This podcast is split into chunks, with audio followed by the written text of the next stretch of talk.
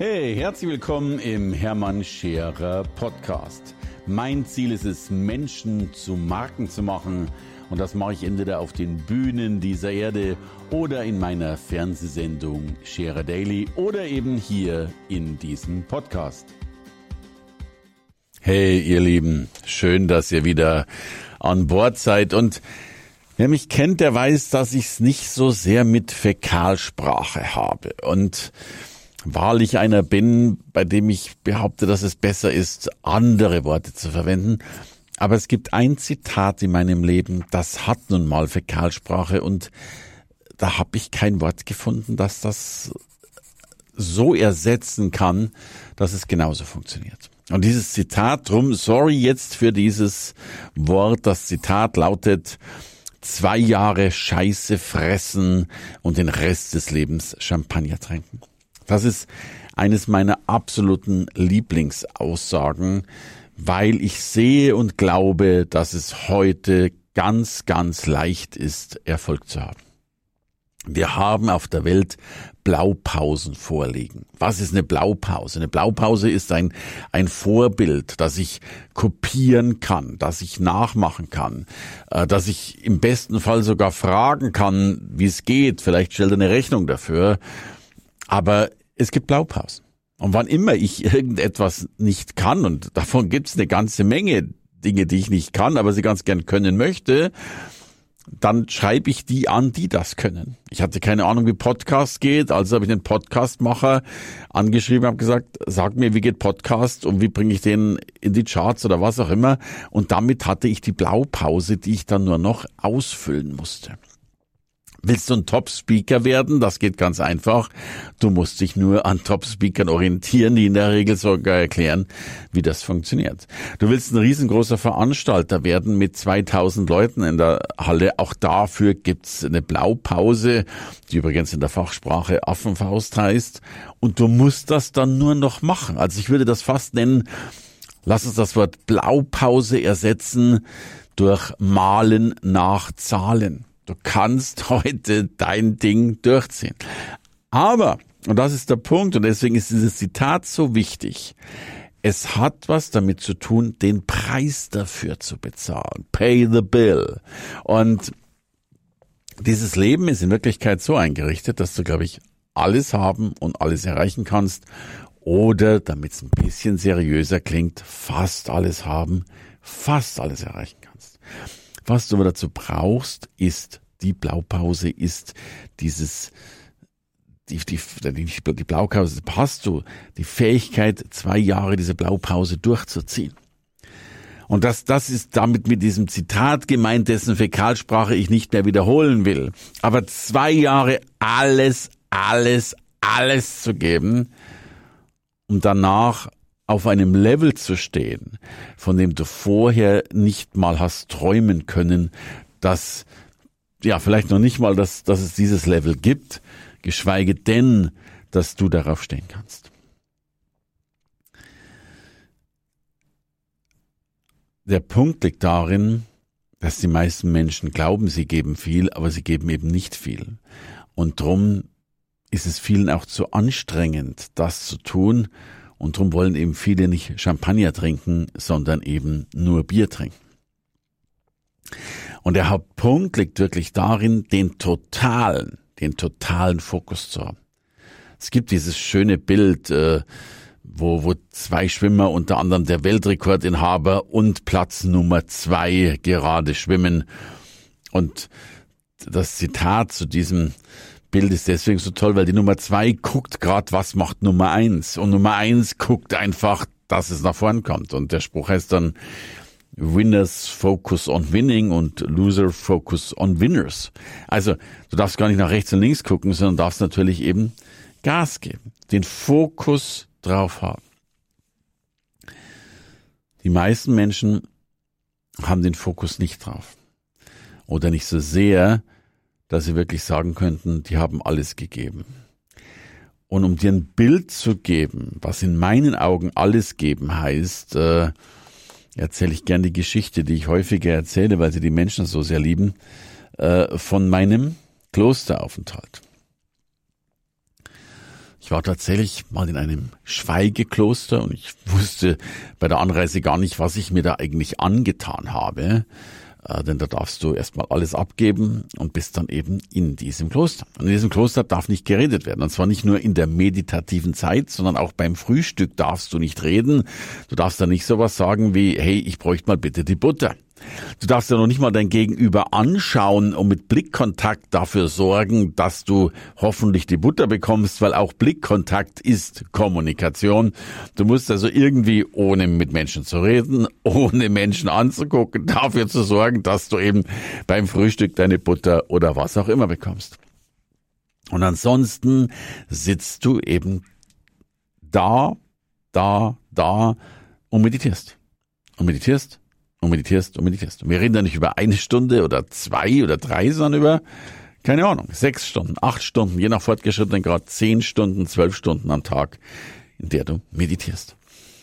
Da darfst du auch keine karierten Hemden anziehen, weil wenn vor dir eine Person sitzt, die ein kariertes Hemd anhat, die bringst du am Abend um, wenn du den ganzen Tag diese Karos siehst.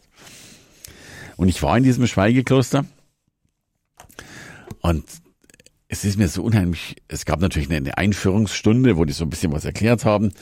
Und ich weiß, und dann sagte der Meister zu mir, man denkt da auch nicht. Dann sage ich, Meister, ich habe aber Gedanken. Dann sagt der Hermann, ein Gedanke ist wie ein Zug. Er kommt, er ist da, er fährt weiter. Und ich sagte zu ihm, Meister, dann bin ich ein Hauptbahnhof. Und so galt es, noch nicht einmal zu denken und wenn Gedanken da waren, sie vorbeischweben zu lassen. Und in dieser Einführungsstunde kündigte der Meister dann auch an, dass man tatsächlich mit ihm am letzten Tag fünf Minuten reden dürfte. Und ich wusste gar nicht, wie ich damit umgehen sollte nach einer Woche.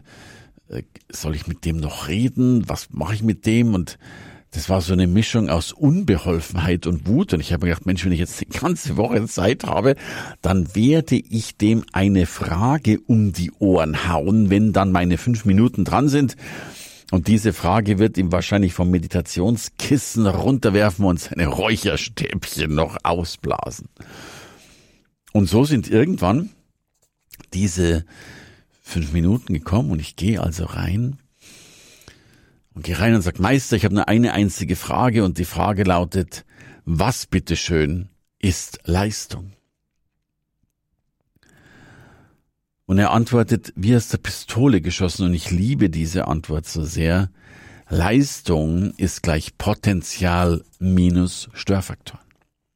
Leistung ist gleich Potenzial minus Störfaktoren, weil, und das war für mich so diese Offenbarung, wir alle haben ein Riesenpotenzial. Du hast ein Riesenpotenzial. Ja, du, du, wo du gerade zuhörst.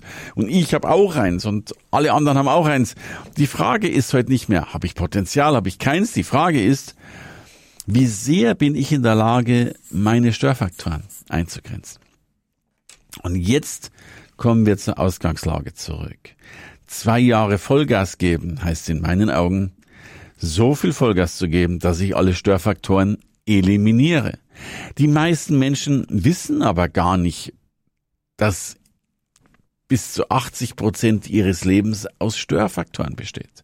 Aus Dingen, die man eigentlich gar nicht macht. Aus Dingen, die, die wir natürlich machen, weil wir glauben, sie machen zu müssen, weil wir uns einreden, sie machen zu müssen, von denen ich überzeugt bin, dass sie uns nur die Lebenszeit rauben und tatsächlich zerstören. Und ich will dir ganz gern in diesem Podcast nun so, keine Ahnung, an die zehn Punkte nennen, von denen ich glaube, dass sie Störfaktoren sind. Und diese Punkte will ich mit dir durchgehen und, und der Punkt darin liegt in der Radikalität. Für mich ist Radikalität ein Erfolgsfaktor. Ich habe in meinem Leben, ich denke, bei über 3000 Firmen Vorträge gehalten oder Beratungen durchgeführt. Ich habe mindestens 3000 Positionierungen von Menschen gemacht. Ich habe von diesen Top 100 Speakern 40 begleitet auf diese auf diese Liste zu kommen. Ich habe von den Top 500 Erfolgspersonen 125 Personen begleiten dürfen. Und eines ist mir klar geworden, ich habe ganz, ganz selten Menschen, Firmen oder Unternehmen erlebt, die alles total falsch gemacht haben. Die meisten, bis auf wenige Ausnahmen, waren schon auf dem richtigen Weg. Das Einzige, was bei den meisten nicht der Fall war, dass sie diesen Weg mit einer totalen Radikalität eingeschlagen haben. Man ist ihn gegangen, man ist ihn liebevoll gegangen, man ist ihn auch ein bisschen ambitioniert gegangen, aber nicht mit der totalen Radikalität. Und wenn du dich jetzt auf dieses Gedankenexperiment einlässt, dann würde ich dir mal ein paar Dinge vorschlagen, die du zumindest mal zwei Jahre oder vielleicht als Challenge auch nur, nur mal einen Monat lang vollkommen weglässt. Um mal zu sehen, was passiert dann eigentlich mit dir und was passiert damit mit den nicht mehr vorhandenen Störfaktoren und was passiert damit mit deiner Leistung und mit deinem Leben. Und hier kommt eine vollkommen unvollständige Auflistung von Störfaktoren. Lass uns mal gleich radikal anfangen. Die ganzen Kaffeetrinkennummern, wollen wir uns mal treffen, wollen wir uns mal austauschen, sind doch Störfaktoren.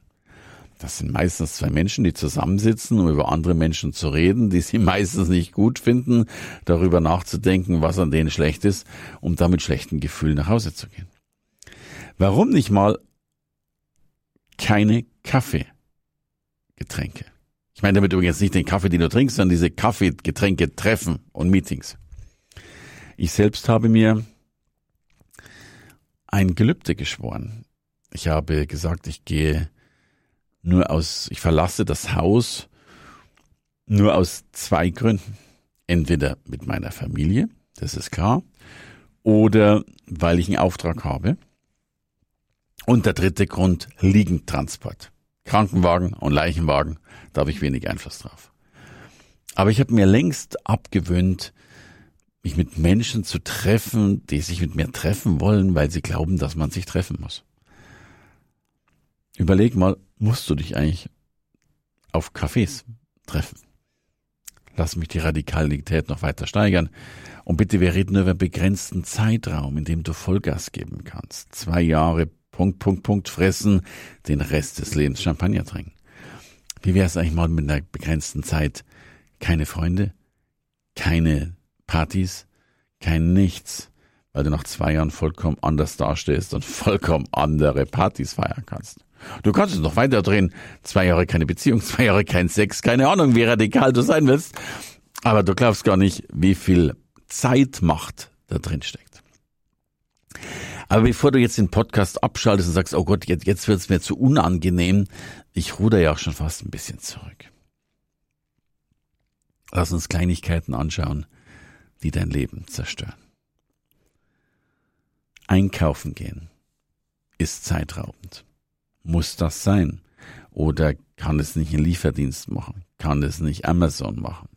Wenn du samstags glaubst, du musst deine Getränke selbst einkaufen im Getränkemarkt, lass die doch mal liefern. Kostet ein bisschen mehr, aber du hast ein, zwei Stunden mehr Zeit. Und wenn du die ein, zwei Stunden mit deiner Familie verbringst, ist es ja auch gut. Dann hast du dennoch mehr Zeit zum Arbeiten, weil du anderweitig die Zeit mit der Familie vielleicht nicht mehr verbringen musst.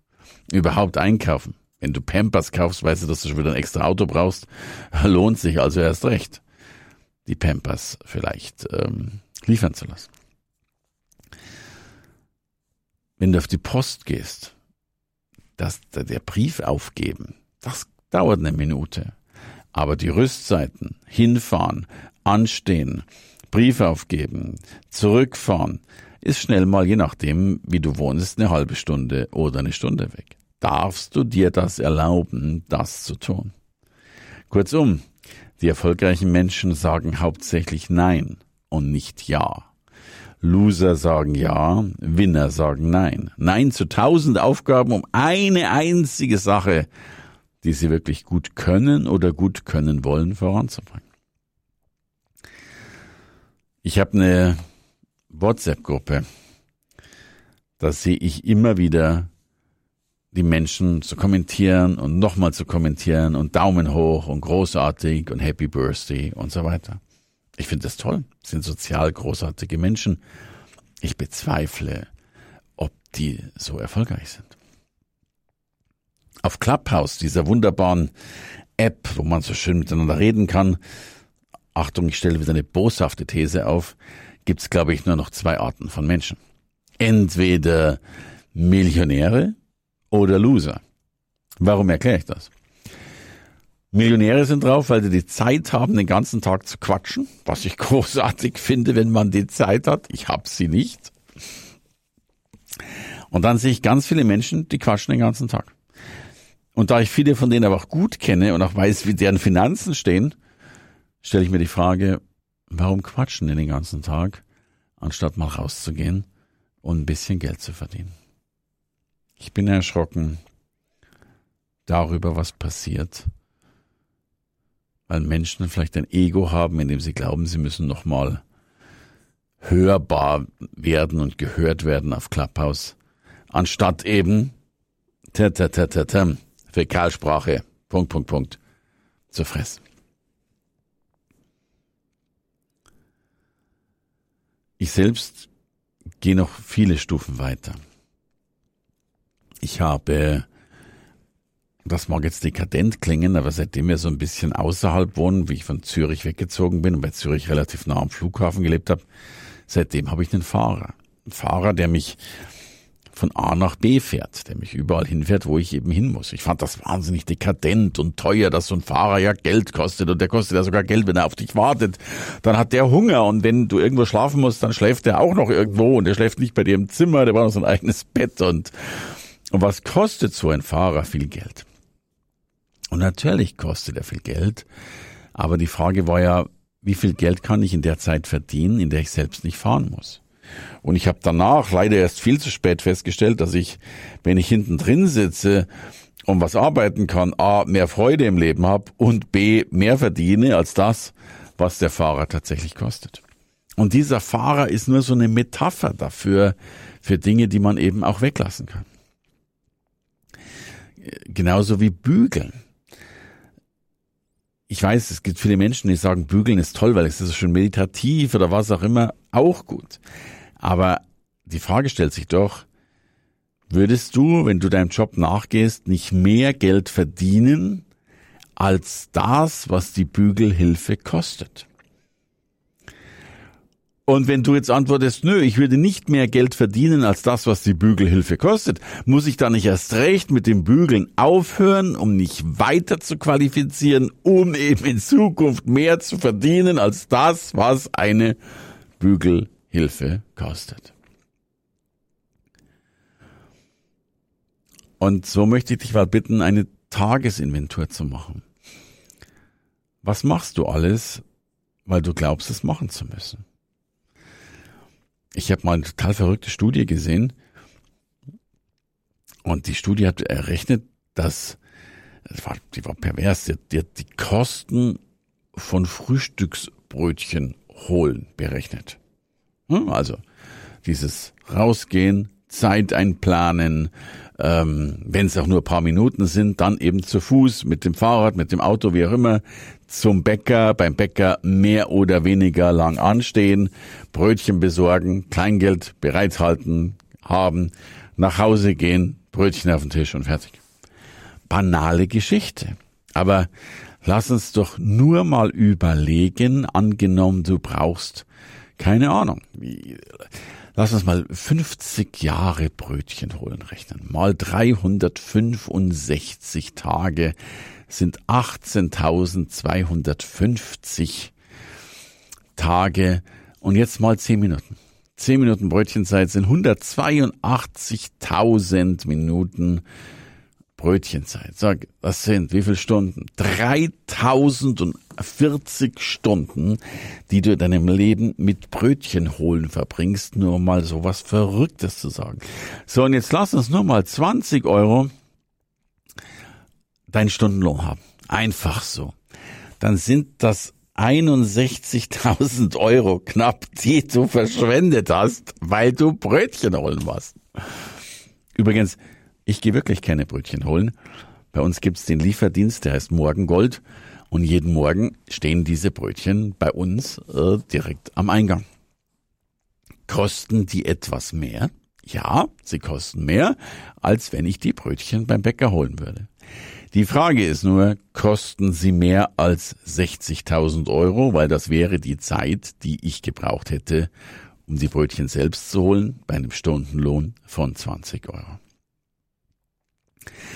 Und du siehst, was ich damit sagen will.